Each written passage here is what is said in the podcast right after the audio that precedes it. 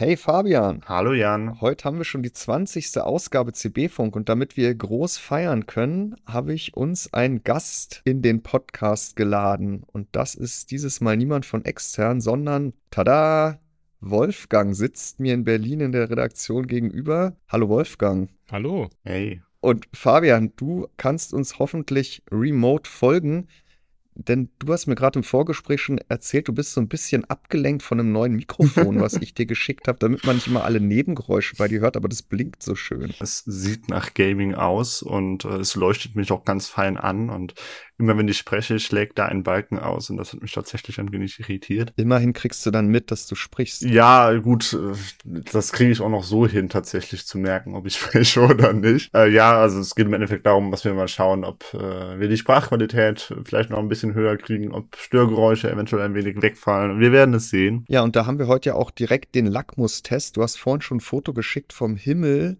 über dir. Äh, da fliegen eine ganze Menge Tornados umeinander. Und wir ja, lassen ja. uns mal überraschen, ob hier in der nächsten Dreiviertel bis Stunde das ein oder andere Mal wieder das Dröhnen der Düsenjets zu hören sein wird. Was haben wir heute vor?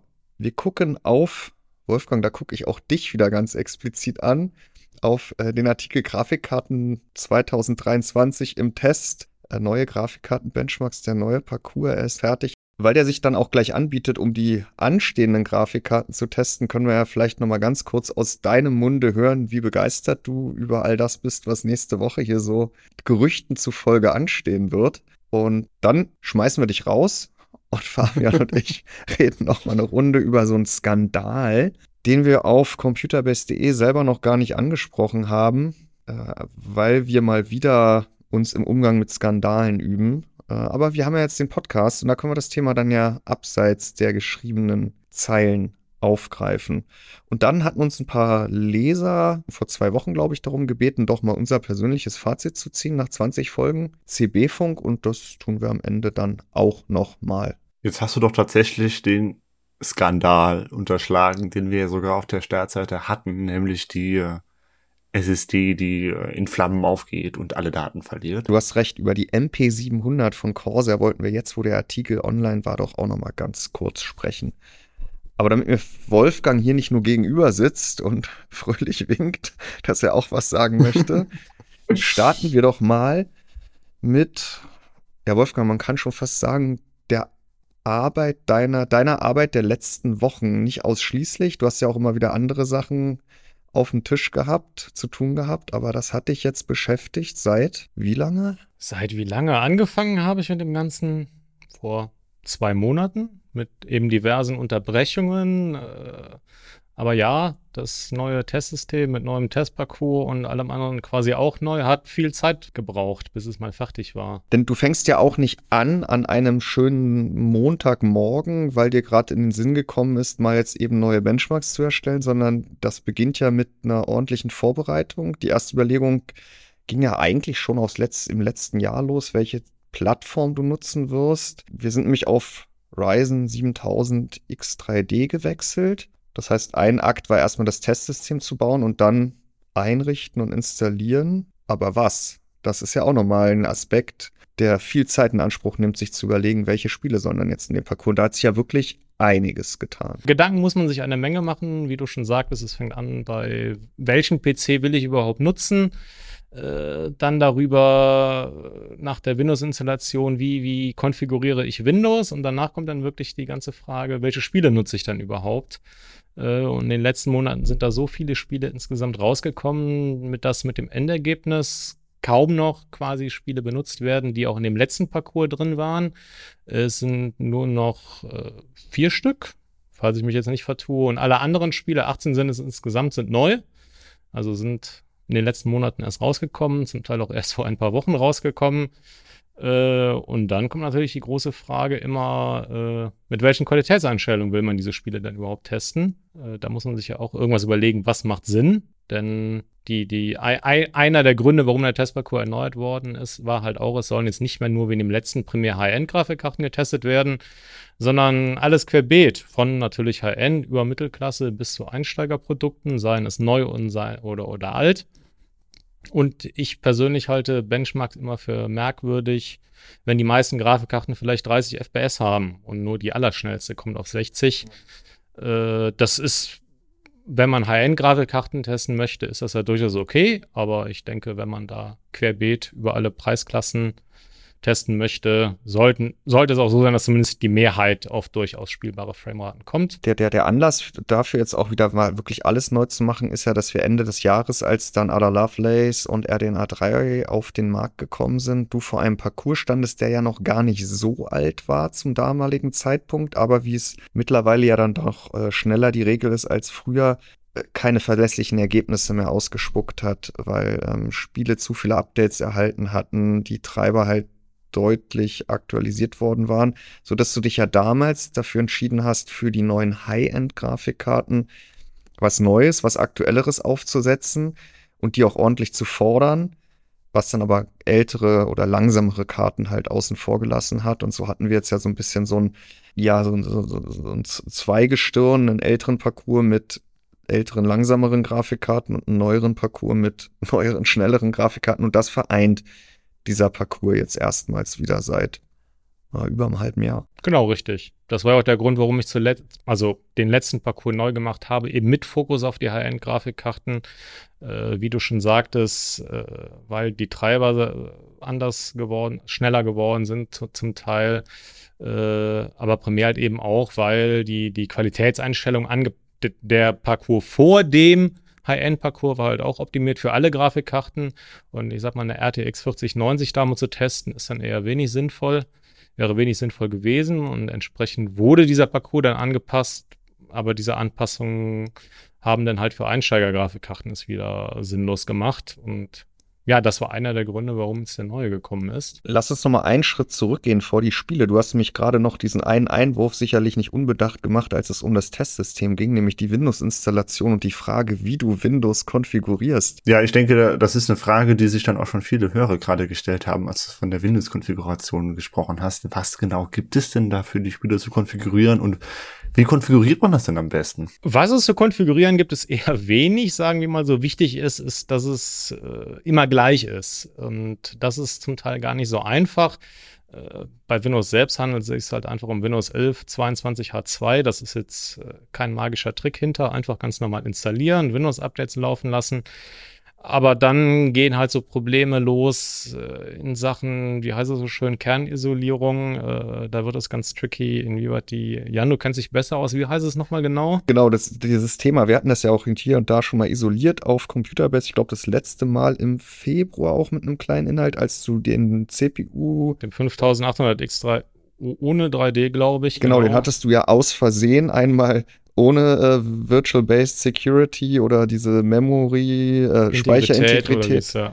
getestet und einmal mit, wo man ja nochmal gesehen hat, dass diese Sicherheitsfeatures, die in Windows 11 ja unter gewissen Voraussetzungen, die das BIOS erfüllen muss, äh, standardmäßig aktiviert sind, dass es da halt gravierende Unterschiede in der Leistungsfähigkeit von ähm, ja, Gaming-PCs geben oder generell von Systemen geben kann.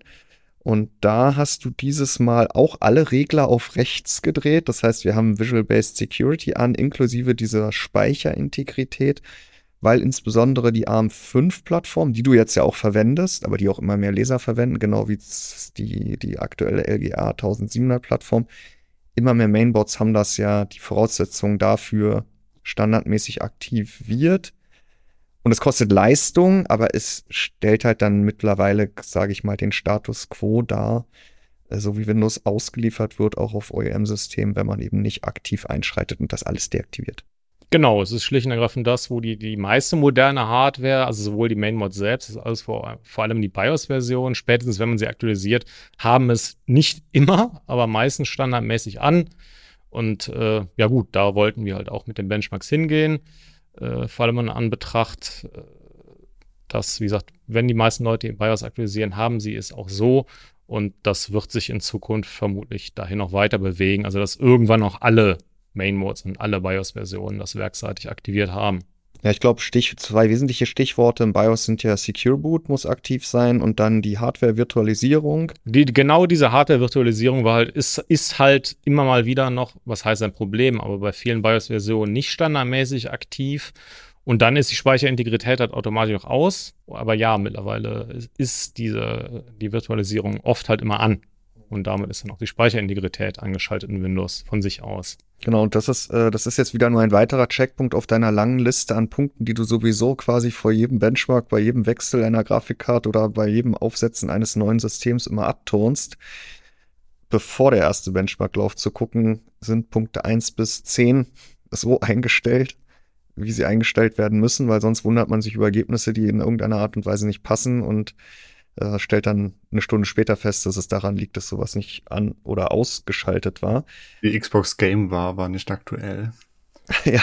Das ist mittlerweile ziemlich kritisch geworden, ja, auf dem X3D vor allem. Äh, die Erfahrung haben wir auch schon mal ungewollt dann gemacht dass es einen ziemlichen Unterschied ausmachen kann. Aber ja, mit der Zeit oder sagen wir mal so durch, durch Fehler, die sich eingeschlichen haben über die Jahre, hat man wirklich dann gelernt, worauf man erstmal gucken muss und auch immer wieder guckt, äh, ob jetzt äh, die Grafikkarte mit den vollen 16 PCI Express Lanes läuft oder ob sie mal nicht hundertprozentig richtig im Slot steckt, was schnell passieren kann und dann nur noch acht Lanes aktiv sind. Äh, ob Resizable Bar an ist, das ist nämlich auch mal ab und zu immer mal wieder ganz gerne aus bis man dann nochmal neu startet irgendwie. Aber wenn man dann die Benchmarks so gemacht hat, ja, dann kann man alles direkt nochmal neu machen. Und ja, da gibt es so eine Liste von einer Handvoll Punkten, da achtet man drauf und äh, damit so Fehler nicht passieren, weil das zeitlich dann doch immer ziemlich weh tut. Aber vorher mal 30 Sekunden vor, äh, vor jedem, also vor einem Benchmark-Beginn drauf gucken, ob das alles noch so stimmt, ist dann nicht das Problem. Das mache ich auf jeden Fall immer damit alles passt. Also gehen wir Stand jetzt davon aus, dass alle Benchmarks, die wir in dem Artikel präsentieren und der auch in Zukunft Basis für alle weiteren Grafikkartentests sein wird, dass die alle in sich stimmen und miteinander vergleichbar sind. Wir haben es vorhin schon mal kurz angesprochen, also getestet wurde auf einem Ryzen 9 7950 X3D äh, mit allem, was dann so dazugehört. Auch weiterhin testest du ja in dem Fractal Design Torrent Gehäuse, um Grafikkarten dann auch äh, nicht auf dem Open Bench Table da gemütlich ihre Runden drehen zu lassen, sondern so ein bisschen so einen Eindruck zu bekommen, wie das Kühlsystem in einem in der Tat extrem gut belüfteten Gehäuse funktioniert. Ja, ich wollte gerade schon anmerken, ich glaube, der Unterschied zwischen diesem Torrent und dem Bench Table ist dann doch nicht unbedingt so riesig. Das hatten wir doch extra äh, als neues Gehäuse gewählt, nachdem die 3090 Ti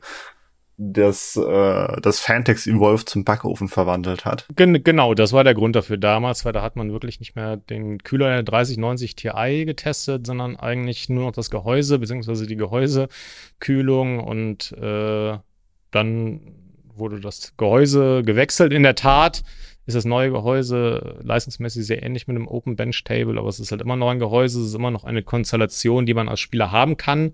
Mhm. Während ich glaube, immer ein Open Bench Table hat im Endeffekt niemand.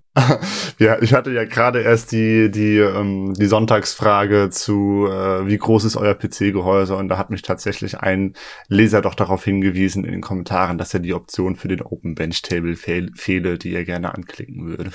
ja, immerhin. Und ich meine, wir nutzen sowas ja auch hin und wieder, wenn du hier mal schnell noch für irgendeinen Spieletechnik-Test, Wolfgang, ein System zusammenbaust, äh, weil du dann doch nochmal CPU-Tests integrierst, dann baust du natürlich nicht alles dann in den, in das Torrent um. Aber lass uns mal zu den Spielen kommen. Du hast vorhin schon gesagt, äh, vier Spiele sind übrig geblieben. Das sind F1, Cyberpunk, Metro Exodus. Richtig. Das ist auch schon dann gleich der Spezialfall, aber ein viertes haben wir, glaube ich, auch noch. Dying Light 2. Dying Light 2 fehlt noch. Ah ja, das sind die vier überbliebenen. Das sind 18 Spiele, davon testest du 17 ohne Raytracing. Metro Exodus. PC Enhanced Edition hat immer genau, Raytracing. Hat immer genau. Raytracing an.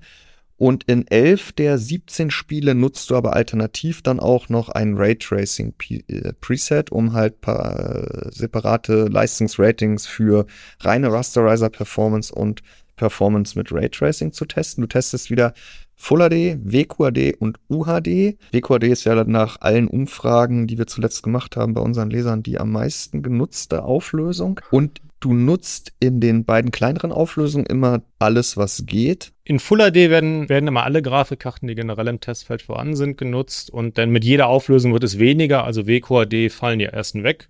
Wobei das wirklich nur zwei Stück sind. Oder drei, glaube ich. Ich habe nämlich, ich habe hier noch einen Zettel, da kann ich dir gleich mal noch ein paar ja, du Zahlen hast sogar präsentieren. recht, es, es fallen drei weg. Genau, es sind 19 Grafikkarten. Ich kenne meinen Parcours nicht mehr, aber äh, es fallen wirklich drei weg und dann Ultra HD fallen halt nochmal äh, welche weg, sodass wirklich nur noch die schnellsten Grafikkarten in Ultra HD quasi übrig bleiben, sowohl von der neuesten Generation als auch von der vorherigen.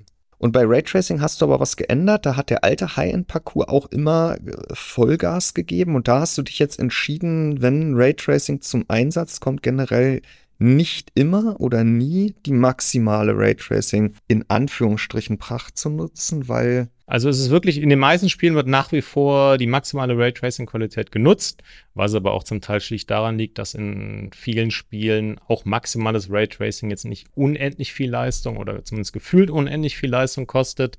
Wir reden nicht äh, von Cyberpunk. Ja, Cyberpunk ist das Extrembeispiel. Da wurde zum Beispiel die Raytracing-Qualität reduziert, aber da eben das Ziel von dem Artikel ist, nicht nur High-End-Grafikkarten zu testen, sondern querbeet über alle Preisklassen äh, wurde auf, in manchen Spielen, wo Raytracing wirklich sehr viel Leistung kostet, wie eben in Cyberpunk 2077, äh, die Raytracing-Qualität reduziert. Allein auch deswegen, weil selbst die schnellsten Nvidia-Grafikkarten in vielen dieser Spiele mit maximaler Raytracing-Qualität schwer zu kämpfen haben.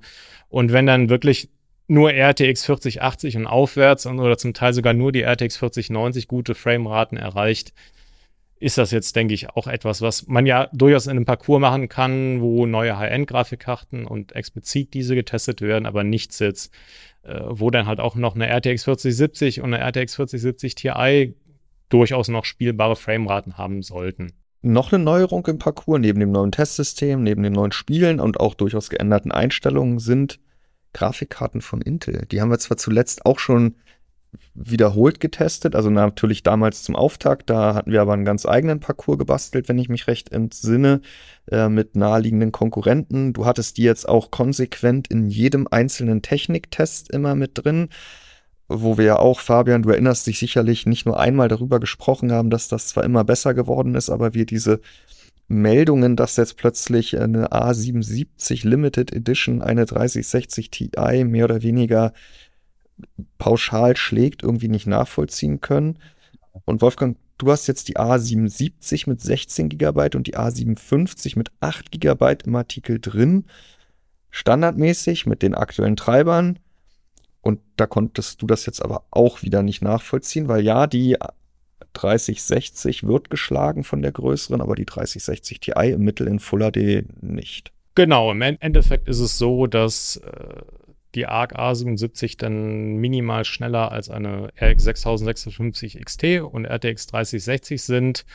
Aber da, wo sie eigentlich hin sollten, sei es jetzt RX 6700 XT oder RTX 3060 Ti, ist, da sind sie noch ziemlich weit weg.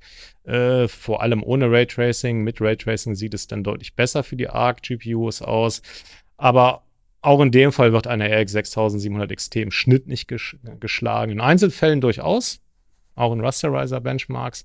Aber genauso gibt es mit Arc halt zum Teil auch Fälle oder einen Fall in Rasterizer-Benchmarks, äh, wo das Spiel einfach abstürzt, schlicht und ergreifend. Nach wie vor. äh, Hast du dieses, diesen also Einzelfall auch noch in Erinnerung und kannst ihn Returnal ist das nach wie vor. Ah, es ja. ist äußerst merkwürdig, äh, was bei Intel-Grafikkarten im Spiel passiert. Äh, ich weiß auch, dass längst nicht jeder dieses Problem hat, aber auch bei mir mit, mit neuer Hardware, mit neuer Windows-Installation, mit neuem Spiel runterladen, reagiert bei Intel irgendwas so merkwürdig, äh, dass in WQHD die Grafikkarten entweder sofort abstürzen oder ganz gerne mal nach 20 Sekunden. Aber ich habe es, glaube ich, einmal oder kein einziges Mal in 20 Versuchen geschafft, einen Benchmark-Durchlauf hinzubekommen, der immer wirklich ja nur 25 Sekunden dauert. Ja, weil du gerade schon gesagt hast, 25 Sekunden ist auch weiterhin die Zeit, die du in den von dir ausgesuchten GPU-Benchmark-Sequenzen in allen 18 Spielen misst. Es ist nicht ein Spiel, was einen integrierten Benchmark nutzt. Es sind immer Szenen, die du ausgesucht hast, weil sie möglichst den Fokus auf den, die Grafikkarte und nicht auf den Prozessor legen. Und ich habe mir das vorhin mal ausgerechnet. Also hast in 18 Spielen mit 29 verschiedenen Einstellungen durch Auflösung und RT an, RT aus in den Spielen, wo es geht, in Full HD mit 19 Grafikkarten, in WQAD mit 16 Grafikkarten und in UAD mit 11 Grafikkarten insgesamt 1334 mal 25 Sekunden durchschritten. Mal abgesehen davon, dass du manche Spiele ja auch, während du den Parcours erstellt hast, schon wieder neu messen musstest. Fabian, wir haben auch immer mal drüber gesprochen, mhm. wenn Wolfgang sich hier wieder ausgeheult hat, weil irgendein Update alles, was er bisher gemacht hat, zunichte gemacht hat. Wenn man das jetzt mal ausrechnet, dann landet man allein reine, ich laufe durch die Benchmark-Szenen Zeit bei knapp 10 Stunden Benchaufwand. Und Verrückt. ich glaube, das ist jetzt auch schon durchgeklungen. Das ist ja letztendlich auch immer nur ein kleines. Man hat die Auflösung nicht geändert, man hat das Spiel nicht gestartet, äh, man hat Ergebnisse nicht plausibilisiert, man hat Messungen nicht wiederholt, man hat Grafikkarten nicht gewechselt. Toi, toi, toi, das Mainboard hält noch.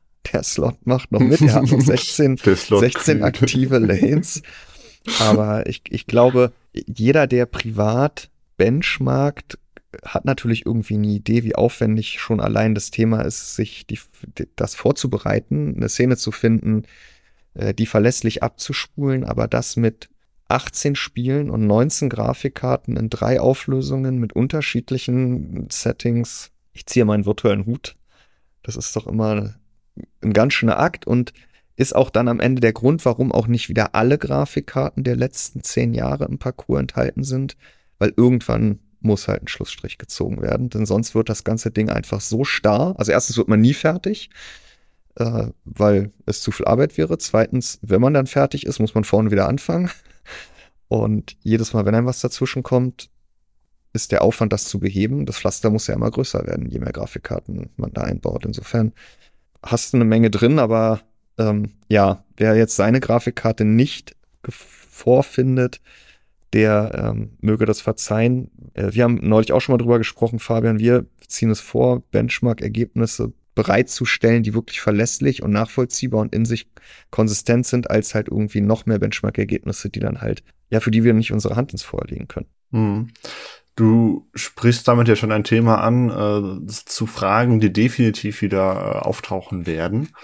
Ähm, das meine ich auch gar nicht böse in dem Fall die kommen werden von wegen, warum eigentlich genau diese drei Auflösungen und zum Beispiel nicht UWQHD?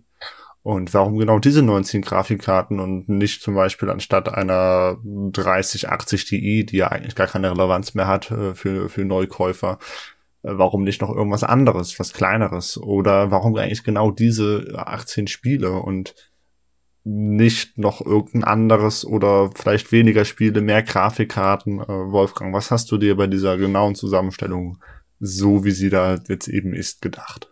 Große, viele Fragen sind das. Ja. äh, ja gut, bei der Spieleauswahl an sich, da geht es halt primär um aktuelle Titel, die auch ihren Fokus auf Technik legen oder sagen wir mal so, die eher optisch einiges zu bieten haben. Äh, äh generell, die auch, wenn möglich, fordernd sind, äh, die die Grafikkarte beanspruchen. Bei der Auswahl der Hardware, also der Grafikkarten, ja gut, da geht es halt darum, um, um primär erstmal mit dem Fokus auf der aktuellen, auch also auf der neuen Generation. Dort sind alle Modelle vorhanden. Und ja, dann kommt da die vorherige Generation mit RTX 3000 und RX 6000. Äh, da muss man sich ja entscheiden, da muss man dann die, die quasi, gibt es dann die ersten Opfer-Grafikkarten, die wegfallen wie man sich für die einzelnen Modelle entscheidet. Man guckt verschiedene Preisklassen oder ehemalige Preisklassen. Äh, wie sind vergleichbare Modelle AMD und Nvidia? Gibt es da irgendwelche Gegenspieler? Äh, äh, da muss man schauen, verschiedene Karten für verschiedene Leistungsklassen, also damit eine Einsteigerklasse etwas vertreten ist, damit eine Mittelklasse etwas vertreten ist, damit eine HN-Klasse etwas vertreten ist. Und ja, und dann muss man sich überlegen, welche Karten lässt man raus, schlicht und ergreifend, äh, weil man sonst eben nie fertig wird. Das ist eine Mischung aus Grafikkarten, die, die sehr ähnlich sind. Da fällt dann eine ganz gerne die unbeliebtere weg. Jetzt in dem Falle, immer der, das schönste Beispiel finde ich, ist immer noch RTX 3070 und RTX 3070 Ti. Äh, letztere kam einfach später, war aber sehr ähnlich.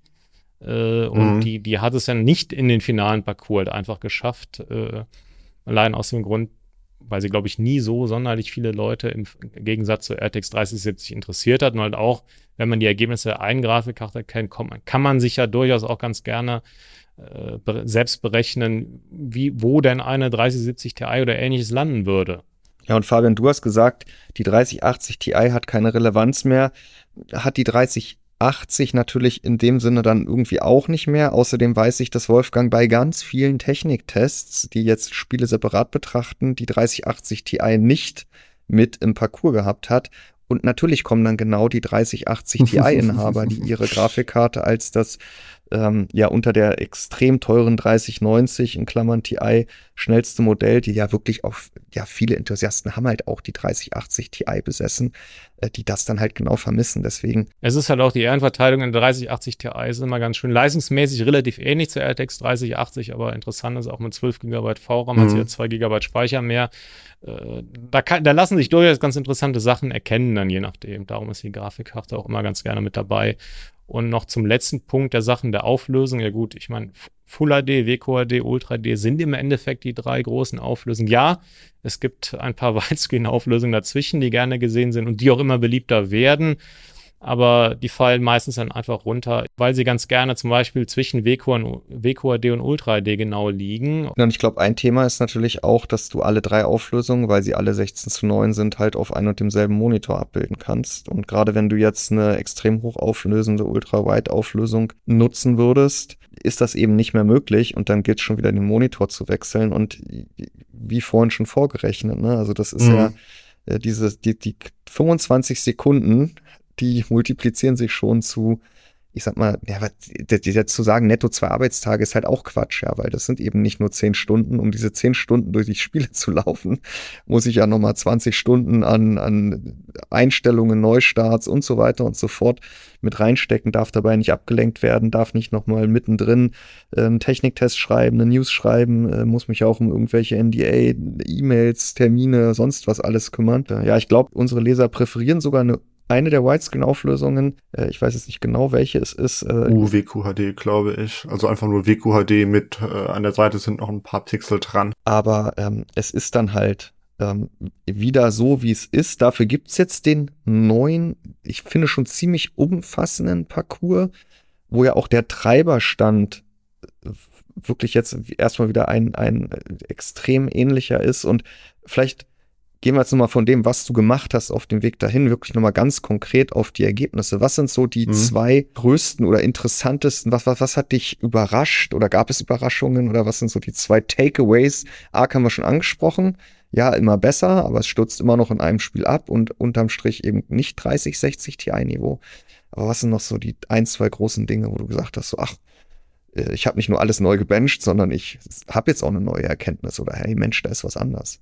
Abgesehen von ARC ist eigentlich noch ganz interessant zu sehen, dass bei der letzten Generation, also RDNA 2 und, und Ampere, RDNA 2 scheinen die neuesten Spiele jetzt nicht unbedingt ganz so gut zu schmecken. Äh, das sieht man dem Parcours ganz gut an den Beispielen Radeon RX 6800 XT und GeForce RTX 3080, äh, die in dem alten Parcours eigentlich immer relativ unabhängig von der Auflösung auf einem sehr ähnlichen Niveau gelegen haben, wo jetzt aber die AMD-Grafikkarte anfängt weiter zurückzufallen und die Nvidia-Grafikkarte unabhängig von der Auflösung relativ klar.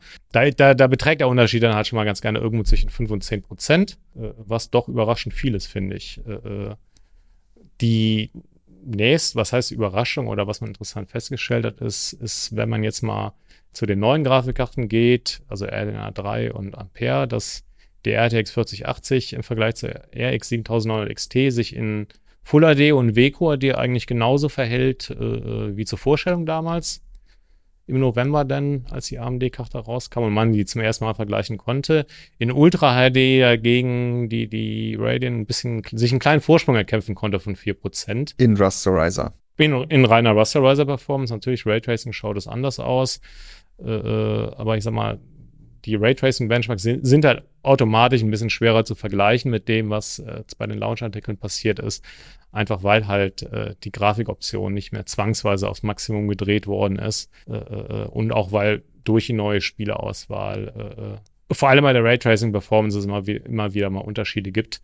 Äh, äh, inwieweit, weil je nach Spiel ist ja sehr unterschiedlich, ob ein Nvidia jetzt deutlich vor, vorne liegt oder nur ein bisschen vorne liegt und vielleicht auch mal selten gar nicht vorne liegt. Mhm. Jetzt ist mir beim Scrollen über den Artikel, und ich habe ihn ja auch schon gelesen, äh, springt mir jetzt aber auch in dem Moment noch mal ins Auge, das Schlagwort 8 Gigabyte.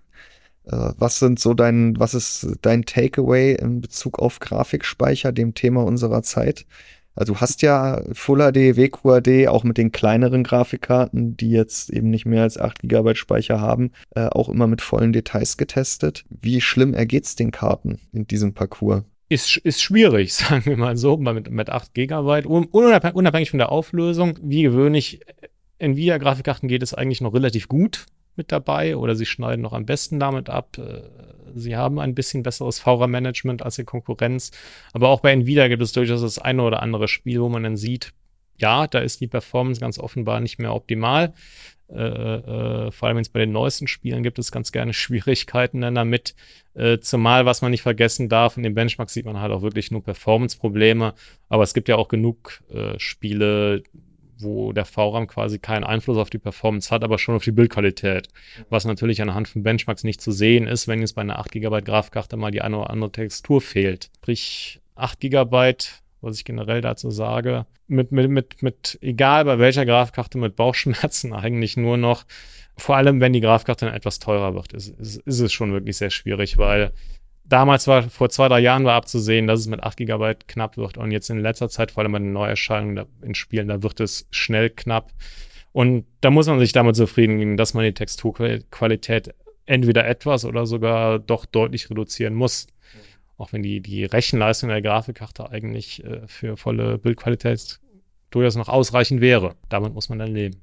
Eine Sache, die sich noch geändert hat im Parcours, ist, wie du jetzt neuerdings die Leistungsaufnahme misst. Wobei grundsätzlich ist es ja bei dem gleichen Prozess geblieben, dass du dir eben die, die separat an der Grafikkarte gemessene Leistungsaufnahme äh, im Leerlauf äh, bei der Wiedergabe von YouTube-Videos und äh, aber auch im Leerlauf mit Fensterbewegung auf dem Desktop anguckst und im dualen Monitorbetrieb. In der Vergangenheit hast du das aber auf dem UHD-Display mit 60 Hertz gemacht und jetzt noch ein UHD-Display mit 144 Hertz dazu genommen, was ja durchaus für einige Unterschiede sorgt, insbesondere was die AMD-Grafikkarten anbelangt. Ja, denen schmeckt das durchgängig nicht so wirklich. Äh, man sieht nach wie vor bei den Messungen bei 60 Hertz, da hat sich eigentlich gegenüber dem alten Parcours nichts getan. Neu ist natürlich die Intel-Grafikkarten, die jetzt mit zum ersten Mal dabei sind. Aber bei 144 Hertz äh, sieht man dann wunderbar, während das bei den meisten GeForce-Grafikkarten eigentlich überhaupt keinen Unterschied ausmacht oder maximal ein Watt, benötigen sämtliche AMD-Grafikkarten massiv mehr Energie. Angefangen bei der RX6000-Generation, äh, die dann ganz gerne mal bei 144 Hertz um den Faktor 5 teilweise braucht ungefähr. Da werden aus 8 Watt im Fall der RX6800 XT dann noch ganz gerne mal 43 Watt. Aber immerhin, das ist zwar deutlich mehr Energie für quasi gar nichts, aber das hat noch zumindest keine praktischen Auswirkungen, dann da schießt halt wirklich RDNA 3 den Vogel ab oder zumindest die RX 7900 Karten.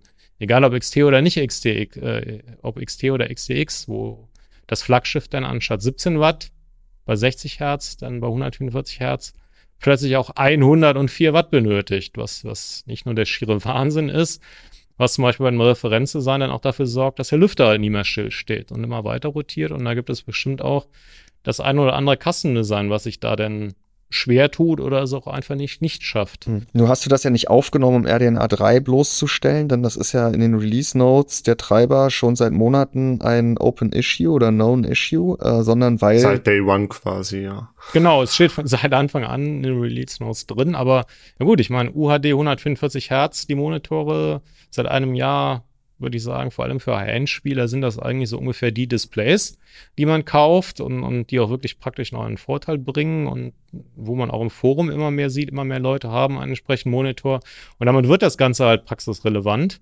Vor allem eben für so schnelle Grafikkarten wie X7900. Äh, äh, und damit ist es halt auch ein Problem, was nicht nur theoretisch irgendwo besteht, sondern was halt auch praktisch äh, so seine Auswirkungen hat. Und dass das, wie gesagt, dass es so ist, war wusste man ja schon, aber dass es halt wirklich so massiv ist, ist dann schon immer noch, das schluckt man immer noch. Vor allem so massiv seit dem Lounge und immer noch absolut gleich ist wie damals im November.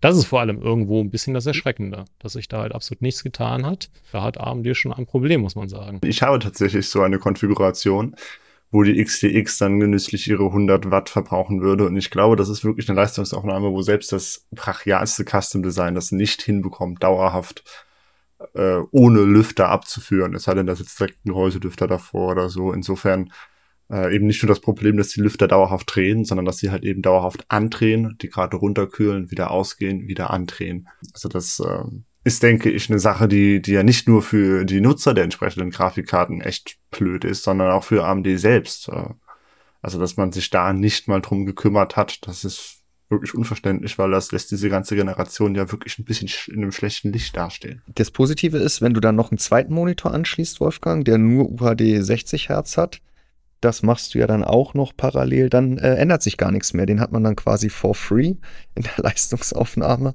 Aber ja, das ist bei AMD genauso eine Baustelle wie, was dieser Parcours dann auch zeigt, äh, bei Intel, der Leerlaufverbrauch, der halt auch weiterhin ohne irgendwelche BIOS-Hexerei, ähm, ja, der noch nicht, da wo noch keine Lösung im Treiber angekommen ist.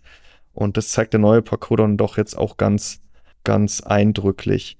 Leistungsaufnahme beim Spielen, da hast du das Spiel nochmal gewechselt. Das war doch zuletzt immer Doom Eternal. Genau. Warum hast du dich jetzt für Metro Exodus und damit ein Raytracing-Spiel entschieden? Weil die Auslastung in Doom Eternal, die ist doch eigentlich auch hoch. Die, die ist durchaus eigentlich immer nach wie vor überraschend hoch. Äh, äh, aber es hat sich ja trotzdem gezeigt, dass in Doom Eternal, vor allem bei, bei der RTX 4090, äh, die Grafikkarte nicht mehr so ausgelastet werden konnte, hat, äh, wie ich es gerne hätte, schlicht und ergreifend. Dann habe ich mir mal angeguckt, was teste ich aktuell. Gibt es da Spiele, die in deren sich etwas besser sind? Und ja, Metro Exodus, Raytracing hin oder her, hat sowohl AMD-Grafikkarten sehr gut auslasten können. Das war jetzt auch in Doom Eternal kein Problem, aber halt auch die RTX 4090 eine Ecke besser. Äh, und darum dachte ich, da die Messungen sowieso komplett erneuert äh, worden sind, ist dann auch, hat, hat sich auch das Spiel dann erneuert. Genau, und man muss dazu sagen, es ist eben nicht möglich, praktisch, weil sich der ein oder andere vielleicht jetzt auch da fragen, fragen wird, das alles auch nochmal in allen Spielen zu messen, weil wir reden hier auch wirklich von exakten Messungen der Grafikkartenleistungsaufnahme, also nicht äh, den, wir greifen da nicht auf irgendwelche Tools zurück. Äh, die Messwerte gibt es natürlich auch, aber das ist wirklich dann ganz nachvollziehbar am Slot und an den Kabeln gemessen, die Leistungsaufnahme. Das dauert damit dann auch wieder zusätzlich Zeit. Das ist ein anderes Testsystem. Ähm, ja, insofern gibt es dann da eben nur ein Spiel. Was du auch weiterhin machst, ist diese FPS-Limiter-Testerei, dass du guckst, wie das mit einer Teillast, kann man es so nennen? Ja, je nach Grafikkarte ist es eine Teillast oder äh, immer noch eine Volllast, äh, wie es sich dann da, da verhält. Und was jetzt auch noch neu ist, äh, völlig unabhängig vom, äh, von der Leistungsaufnahme, auf der letzten Seite in diesem Vorschauartikel, der ja das neue Testsystem, bevor es dann in den Regelbetrieb übergeht, vorstellen soll, die Preis-Leistungsdiagramme sind zurück. Das haben sich ja viele Leser gewünscht. Wir haben die ja zweieinhalb, drei Jahre jetzt mittlerweile eben nicht mehr. Na, zweieinhalb Jahre. Seit ungefähr Ende 2000 muss das gewesen sein. 2020. 2020, genau. äh, weil, gut, das weiß jeder, das war ja völlig absurde Situation, aber jetzt haben wir wieder, sage ich mal, einen, einen, einen Marktzustand erreicht, wo man, ohne sich schlecht zu fühlen, weil man die Arbeit umsonst gemacht hat, mal wieder Preise ins CMS eintippen kann. Und äh, das findet sich dann in Zukunft dann eben auch wieder für verschiedene Auflösungen, für Raytracing an, Raytracing aus, äh, welche, welche Grafikkarte die meisten FPS pro Euro liefert. Genau, da hast du jetzt auch gerade schon äh, das Stichwort genannt, äh, woran ich mich dann so ein ganz, ganz klein wenig störe, dass es halt eben eigentlich nicht Preis-Leistung ist, sondern halt eben Preis-FPS-Diagramme sind. Ja. Ähm, denn die, denn die Leistung von Grafikkarten, die lässt sich ja eben nicht nur über die Bildrate messen, sondern auch noch über einige weitere Parameter, was wir ja auch durchaus machen in diesem Test. Ähm, und so geht halt eben bei den Radio- und Grafikkarten beispielsweise verloren, dass die halt äh, in der Regel mehr VRAM haben als die Nvidia Pendants. Und bei den Nvidia Pendants wird in diesen Diagrammen nicht deutlich, ähm, dass, ähm, dass sie halt eben weniger Energie verbrauchen, dass sie effizienter arbeiten, dass, ähm, dass sie mit DLSS das überlegene, weil stabilere Upsampling bieten und eventuell Frame Generation, die GeForce-Treiber, dies, das. Ähm, das kommt in diesen Diagrammen natürlich nicht rüber. Äh, insofern, ja, guter Überblick über Preis-Leistung, der Grafikkarten eines Herstellers, aber um da jetzt irgendwie eine herstellerübergreifende Kaufempfehlung daraus abzuleiten, sollte man die, denke ich, nicht exklusiv verwenden. Das, das ist jetzt kein Diagramm, was irgendwie die generelle Qualität vom Endprodukt, vom gesamten Endprodukt sagt. Es ist, wie du genau. sagst, eigentlich rein Preis. Äh, FPS. Wolfgang, da können wir uns ja auch nochmal in die Augen schauen. Vielleicht kann man das ja sogar auch nochmal umbenennen. Was in dem Artikel, äh, der die Vorschau auf den neuen Parcours oder den neuen Parcours vorstellt, noch nicht drin ist, aber du hast es auch gemacht, sind Upsampling, Upscaling Benchmarks. Die Diagramme werden ja einfach nicht präsentiert, weil es äh, nochmal eine Seite zusätzlich gewesen wäre. Und ähm, ja, das ist aber in Zukunft auch Teil des Testparcours. Wobei wir da im Vorgespräch schon ein bisschen drüber gesprochen haben, ist natürlich auch immer ein bisschen kritisch zu betrachten, weil auch da, Fabian, guter Punkt von dir, äh, DLSS und FSR-Benchmarks zeigen auch wieder nur die Performance unter diesen äh, Bild, äh, nee, nicht Bildverbesserern, äh, unter diesen Up, äh, Upscaling-Technologien, aber eben genau nicht, wie die Bildqualität aussieht. Und äh, trotzdem hast du in Zukunft als Standardbestandteil des neuen Testparcours auch DLSS und FSR-Benchmarks. Ja, das ist vergleichbar mit dem letzten. Da hat sich eigentlich wenig getan. Äh, äh, in Ultra D werden die Spiele mit Raytracing zusätzlich auch mit FSR, wenn FSR 2 verfügbar ist, und DLSS äh, 2 getestet. Äh, bei RTX 4000 Grafikkarten dann explizit auch noch einmal ein Spiel mit DLSS 3. Für, für den Vorstellartikel hätte das jetzt keine sonderlich zusätzliche Information, die bis jetzt noch gefehlt hätte, gebracht. Dadurch, äh, wie du sagtest, damit das halt nicht noch einfach alles größer, noch mehr Zahlen für den einen oder anderen vielleicht auch einfach noch ein bisschen verwirrender wird, haben wir es jetzt einfach weggelassen. Aber bei separaten Grafikkartentests kommt dann zusätzlich eben auch Benchmarks mit DLSS und FSR noch oben drauf. Und sonst, wenn man wissen will, wie welches Spiel jetzt konkret mit diesen Technologien äh, wie viel zulegt, aber eben auch unter welcher Bildqualität, äh, ob sie besser oder schlechter ist als mit nativer Auflösung, da muss man halt in den jeweiligen Techniktests gucken. Das äh, Interessante ist, äh, wenn ich mich nochmal an die Tabelle auf der ersten Seite zurückerinnere, wo du die Spiele aufgelistet hast, ich glaube, da ist ein Spiel oder sind es zwei, die keinen Link auf den jeweiligen Techniktest haben. Oh, es sind drei Spiele alle anderen dieser Spiele, die du nutzt, hast du jetzt auch nicht irgendwie so aus Gutdünken reingenommen. Du hast vorhin schon Gründe genannt, aber du hast sie dir in der Vergangenheit auch, ja, bis auf drei alle separat im Detail angesehen. Wer da nach mehr Infos sucht, wie zum Beispiel dann DLSS oder FSR zueinander stehen, mit dem damaligen Patch-Stand, da kann sich ja auch was geändert haben, der kann da ja nochmal reingucken. Ja, ansonsten, liebe Leser, würden wir uns über Feedback zu dem Artikel äh, wir, aber insbesondere auch Wolfgang, glaube ich, freuen, wenn er denn von euch äh, im Detail äh, sich angeguckt wurde. Und äh, demnächst hat er ja dann seine Feuerteufel, Wolfgang. Gerüchten zufolge in der vorletzten Maiwoche kommen neue 8 GB Grafikkarten von Nvidia und AMD. Es dauert wohl nicht mehr lange, ja. Freust du dich drauf? beide Modelle durch diesen Parcours zu schicken. Außer ein UAD, ich glaube, das bleibt außen vor. Also Ultra HD bleibt außen vor, genau. Aber sonst, ja, wird auf jeden Fall mal interessant zu sehen, wie sich dann der Parcours halt schlägt zum ersten Mal im Praxiseinsatz. Mhm. Und du hast vorhin schon gesagt, wenn es günstig wird, dann gehen ja 8 GB vielleicht gerade noch so zusammen. Aber ich glaube, Fabian und ich haben ja auch schon drüber gesprochen. Mhm. Was glaubst du, werden die nächsten Grafikkarten mit 8 GB den den Aspekt, sie sind günstig genug erfüllen oder was sagt dein Bauchgefühl? Es ist immer schwer vorherzusagen. Äh, da muss ich selbst auch sagen, erstmal den Test, muss ich selbst erstmal den Test quasi abwarten. Wie gesagt, sie, sie müssen halt schon irgendwas bieten, weil 8 GB sind, sind ein Nachteil und der Nachteil wird ja in Zukunft auch nur noch größer werden. Der wird ja nicht gleich bleiben, geschweige denn kleiner werden. Er wird noch größer werden. Und ja, da muss dann, sei es irgendwie, dass sie überraschend schnell sind oder günstiger als gedacht, aber irgendwas müssen sie bieten. Also einfach nur quasi eins zu eins äh, zu den größeren Modellen reicht in dem Fall nicht mehr. Also was Preise und Leistung angeht, da muss noch irgendwas anderes passieren. Damit man dann doch, damit man dennoch sagt, ja gut, auch wenn die nur 8 GB haben, lohnen sich aus irgendeinem Grund dann halt trotzdem. Da muss schon irgendwas Besonderes bei rumkommen. Und die Frage ist, ob es mehr ist als äh, Frame Generation bei GeForce RTX aber dazu dann zu gegebenem Zeitpunkt auch bei uns im Detail im neuen Testparcours, aller Voraussicht nach. Äh, der Stand heute, Wolfgang, ist alles noch aktuell? Du hattest ja erst äh, Montag dieser Woche nochmal Witcher alles erneuern können, weil da in Raytracing der letzte seit, Patch Seit gestern Morgen ist wieder alles aktuell, sagen wir es mal so.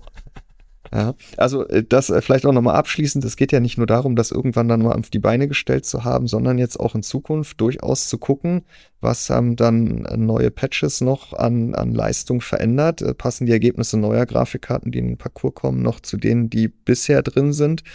Und im Zweifelsfall, Wolfgang, hilft ja nichts anderes, außer alle dann im Test befindlichen Grafikkarten in diesem Titel nochmal zu vermessen. Anders geht's nicht, ja. Und das gleiche sind dann immer die Treiber. Ich meine, nicht jedes Treiber-Update äh, ändert die Performance einer Grafikkarte in allen Spielen, aber auch da wirst du ein wachsames Auge drauf haben, welcher Treiber in welchem Spiel bei welcher Grafikkarte möglicherweise die Ergebnisse alle zunichte macht. Und da muss man gucken, äh, ob man da dann nochmal anfasst oder eben auch nicht. Wolfgang, ich habe gehört, dass du noch eine ganze Menge auch heute zu tun hast. Deswegen, Fabian, verabschieden wir Wolfgang an dieser Stelle und machen den Rest des Podcasts äh, noch ganz gemütlich wie immer äh, zu zweit mit unseren Lesern und Zuhörern alleine. Wolfgang, vielen Dank. Ja, gern geschehen. Danke. Bis zum nächsten Mal. also, Gut, dann ciao. Jetzt ja. haben wir wieder unsere Ruhe, wobei es eigentlich ganz gemütlich war hier mit Wolfgang und ich hoffe, dass wir das in Zukunft noch häufig wiederholen werden und ich gehe auch fest davon aus. Die Feuertaufe ja. ist bestanden. Das ist ähm, der Plan. Jetzt haben wir noch äh, zwei Skandelchen, über die wir reden wollten. Der eine, äh, ne, machen wir den kleinen zuerst. Wir haben jetzt endlich letzte Woche den Test der Corsair MP700 PCI Express 5.0 SSD online gebracht. Und ha, findest du, das ist so ein Skandal? Es war auf jeden Fall ein sehr heiß gekochtes Thema. Heiß, ne? Ähm, es ist ja ein Modell, das sich ganz explizit an die enthusiastischsten Enthusiasten richtet. Denn das PC Express 5.0 bei SSDs im Grunde genommen abseits synthetischer Benchmarks gar keinen Vorteil bringt.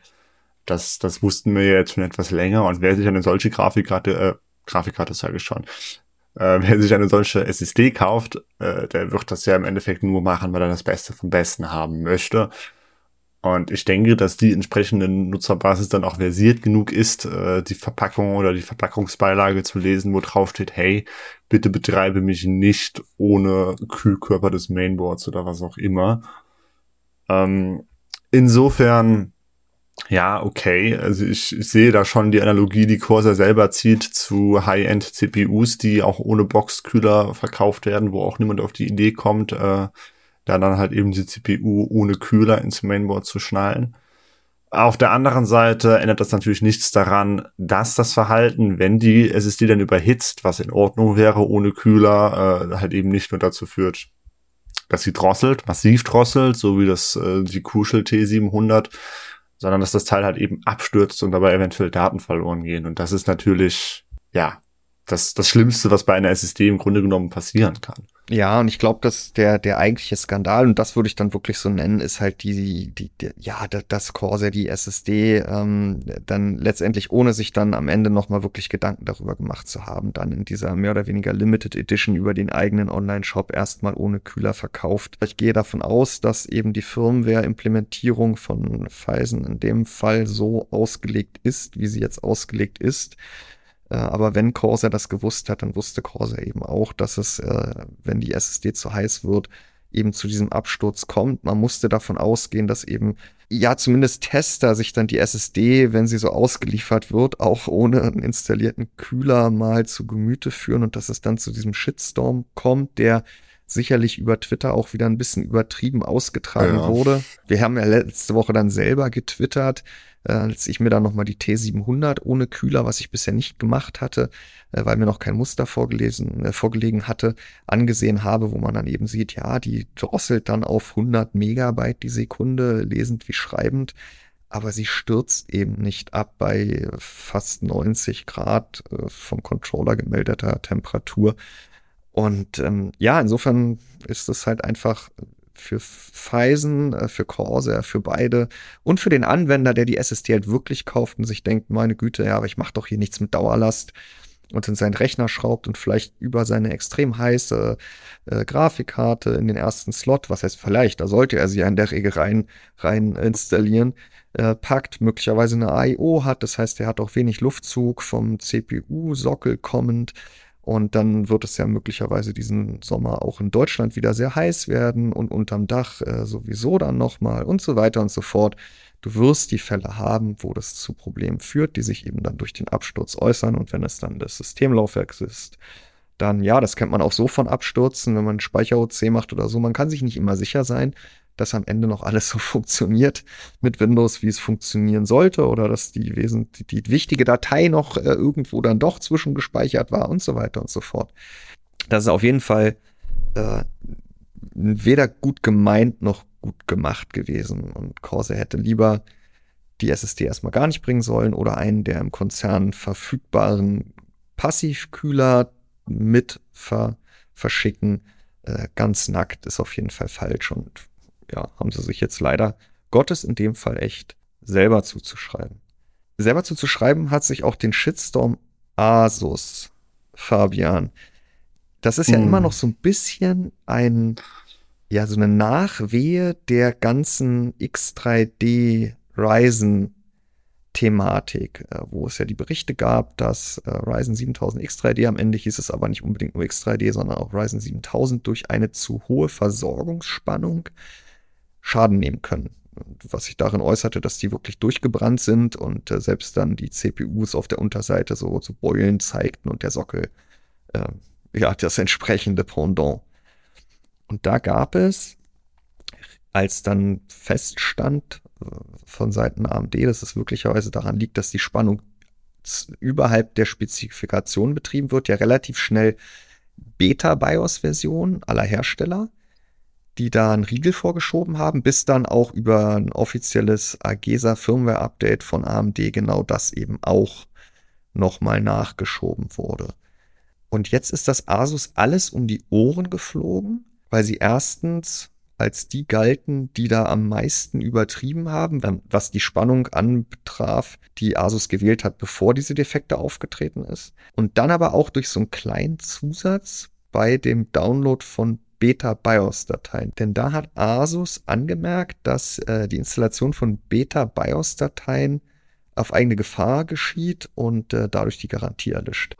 Tja. Das. Ja, das ist äh, auch nicht gut gemeint und noch schlechter gemacht. Also quasi selbes Thema wie bei Corsair.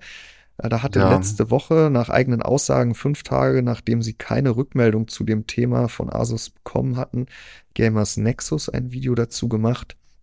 Und ja, in der Tat zu Recht bemängelt, dass das wohl nicht sein kann, dass man eine Lösung für ein potenzielles oder für ein Problem, das potenziell zu einem Defekt der eigenen Hardware führen kann, den man nicht zu verantworten hat, außer dass man ein Asus Mainboard mit einem Asus BIOS benutzt, dass dieser Fix über ein Beta BIOS bereitgestellt wird, wofür man keine Garantie zugesprochen bekommt. Ja, ich vermute, das ist halt einfach die 0815-Klausel, die halt unter jeder Beta-Software halt steht, von wegen Verwendung auf eigene Gefahr ist Beta, Garantielicht. Da hat man sich halt in dem Moment nicht die Arbeit gemacht oder auch gar nicht erst drauf gedachtet, dass man das halt eben bei so einem äh, elementaren Fix äh, entfernt. Ähm, dass man es dann halt auch noch einigen Tagen nicht gemacht hat, wo man darauf hingewiesen wurde, ich verstehe es nicht, wer da gepennt hat. Ähm, ich kann mir nicht äh, vorstellen, dass sie das tatsächlich absichtlich gemacht haben, denn sie hätten sich ja klar sein sollen, wenn da eh schon von Gamers Nexus die entsprechende Anfrage reinkam, dass das Nachwirkungen haben sollte. Ich vermute, dass da einfach irgendwer sich dieser Situation nicht sonderlich bewusst war. Ja, und jetzt hat Asus in der Tat nach dem Shitstorm, der dann auch noch seine, auf, insbesondere auf YouTube weiter seine Kreise gedreht hat, äh, in der Tat reagiert und hat äh, erklärt, dass sie in Zukunft da auch äh, unter der Installation von Beta-BIOS-Dateien die Garantie übernehmen. Ich persönlich glaube nicht, dass in der Vergangenheit Garantiefälle abgelehnt wurden, weil auf einem defekten Mainboard ein Beta-BIOS installiert gewesen ist. Ja, das glaube ich auch nicht. Äh, auch da nochmal die Corsair-Analogie. Ja, die meisten Käufer der MP700 werden sie auf einem PCI Express 5.0 Mainboard installieren. die alle über einen Kühler verfügen, werden diesen Kühler installieren und werden zusätzlich, weil sie ja auch wissen, dass diese SSDs warm werden, über irgendwelche Monitoring-Tools die Temperatur im Auge behalten. Gar nicht, weil sie wissen, dass die SSD abstürzt, sondern weil das der den Enthusiastenkäufer, der so zu so einer SSD greift, halt nun mal tut. Und äh, trotzdem ist es völlig falsch, die SSD dann so zu verkaufen mit dieser Firmware, die dazu führt, äh, dass äh, es dann zu einem Absturz kommen kann, der zum Datenverlust führt. Und das gleiche ist halt das, was Asus da gemacht hat. Und jetzt kamen ja auch schon andere OEMs, äh, wurden da ins selbe Brot gesetzt, zurecht, weil die auch mit diesen Klauseln operieren. Also insofern hat es der Asus diesmal einfach auch wieder durch Zufall oder weil sie die größte Marke sind, äh, am, am krassesten erwischt. Das gleiche Dämliche ist dann halt dieses Vorgehen, dass man wahrscheinlich meistens Garantiefälle trotzdem abwickelt, weil man auch gar nicht nachguckt, welches Beta-BIOS auf dem Mainboard ist. Das ist doch die gleiche Geschichte bei äh, XMP-Profilen oder bei Übertaktung von irgendwas oder Anpassung der Spannungskurve oder wie auch immer. Äh, offiziell gilt dann ja bei vielen die Garantie verloren. In der Praxis würde ich behaupten, achtet da niemand wirklich drauf. Und dann ist auch immer die Frage, ob entsprechende Garantieausschlüsse ähm, überhaupt Bestand hätten, wenn man das Ganze halt eben vor Gericht bringen würde. Aber ja. in dem Fall war es dann halt auch einfach, denke ich, nicht äh, das Problem, äh, wie es halt eben konkret gehandhabt wurde, äh, sondern einfach die Tatsache, wie die Kommunikation da war und wie man darauf reagiert hat. Nämlich gar nicht zuerst. Ja, und nichtsdestoweniger, auch wenn Asus wahrscheinlich in den meisten Fällen äh, immer die Garantie gewährt, wenn es zu einem Defekt eines Mainboards innerhalb der Garantiezeit kommt, der nicht nachweislich durch eine mechanische Beschädigung verursacht wurde, ähm, dann äh, soll das aber nicht irgendwie durch Kulanz hintenrum äh, letztendlich erledigt werden, sondern dann soll der Hersteller es bitte auch ähm, gleich so draufschreiben, auch wenn eben ein ja. Beta-BIOS zum Einsatz kommt. Insofern, ähm, ja, ich persönlich äh, fand die Aufregung um das Thema als solches doch übertrieben. Ja, gut, ist halt YouTube. Aber inhaltlich ist es schon richtig und die mhm. Reaktion mhm. von Asus ähm, war überfällig. Da haben sie geschlafen. Fabian, überfällig. Sind, glaube ich, auch wirklich dann mal endlich die Benchmarks der neuen 8 GB Grafikkarten.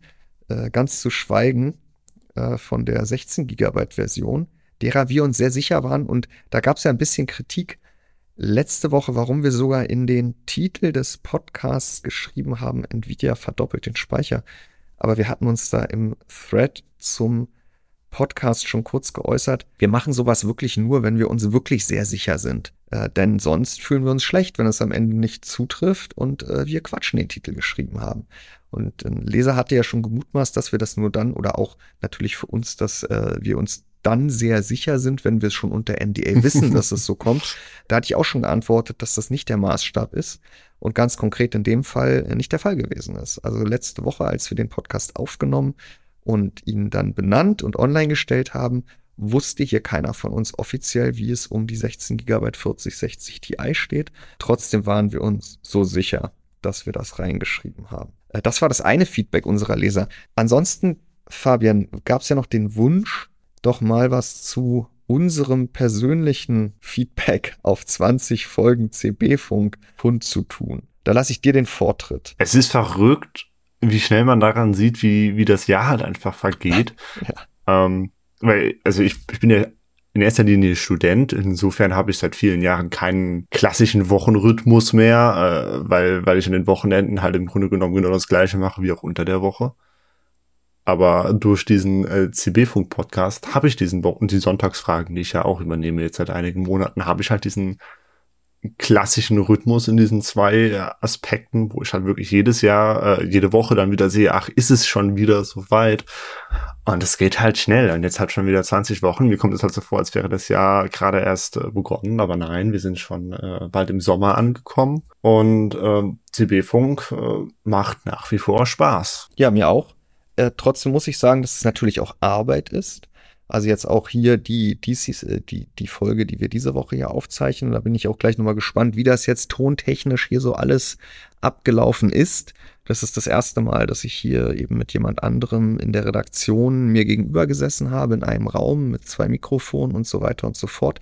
In der Vergangenheit haben wir das ja, wenn wir einen Gast hatten, war der ja auch nur zugeschaltet und wir beide unterhalten uns ja sowieso immer über 500 Kilometer Luftlinie hinweg. Ja jede Woche sich zu überlegen, über was man redet, äh, dann möglichst auch äh, mit dem Ziel, etwas Gehaltvolles dazu beizutragen, ähm, dann auch Mut, den Mut zur Lücke zu haben, vielleicht doch mal über etwas nicht zu reden. Ähm, das ist auf jeden Fall mit Aufwand verbunden, den ich aber auch definitiv gerne in Kauf nehme, weil ich es äh, längst überfällig fand, dass Computerbase einen Podcast hat. Ja, und das Schöne ist auch, dass äh, wir immer mehr Leser bzw. Zuhörer gewinnen können. Das Feedback war zuletzt doch überwiegend positiv. Da würden wir uns definitiv weiterhin mehr wünschen. Und das betrifft nicht nur Feedback auf die jeweilige Folge, sondern gerne auch weiter, was ihr euch wünscht. Ja, äh, mhm. Leser fragen, Fabian antwortet, fände ich vielleicht auch ganz witzig, als dann jemand, der nur zuhören braucht. Äh, Fabian ja. fände wahrscheinlich lustig, Leser fragen, Jan antwortet. Auf jeden Fall, wir können uns ja gegenseitig gerne die Fragen zu spielen. Nein, also ähm, Ideen, Anregungen äh, oder halt eben Fragestellungen für zukünftige Podcast-Folgen sind da halt eben gerne gesehen. Ähm, wir, wir, arbeiten weiter daran, dieses äh, Podcast-Format äh, sowohl qualitativ als auch quantitativ auszubauen. Äh, gut, Ding braucht natürlich Weile. Jetzt hatten wir das dritte Mal einen Gast dabei. Das soll in Zukunft auch häufiger der Fall sein. Und ich denke aber auch, dass man wenn man seit Anfang an dabei ist oder diese Folgen jetzt mal nacheinander hören würde, dass man schon merken würde, dass die Qualität über die äh, Wochen hinweg immer besser geworden ist. Ähm, ich habe mir das auch schon mehrfach sagen lassen von von äh, von Freunden, Bekannten, was auch immer.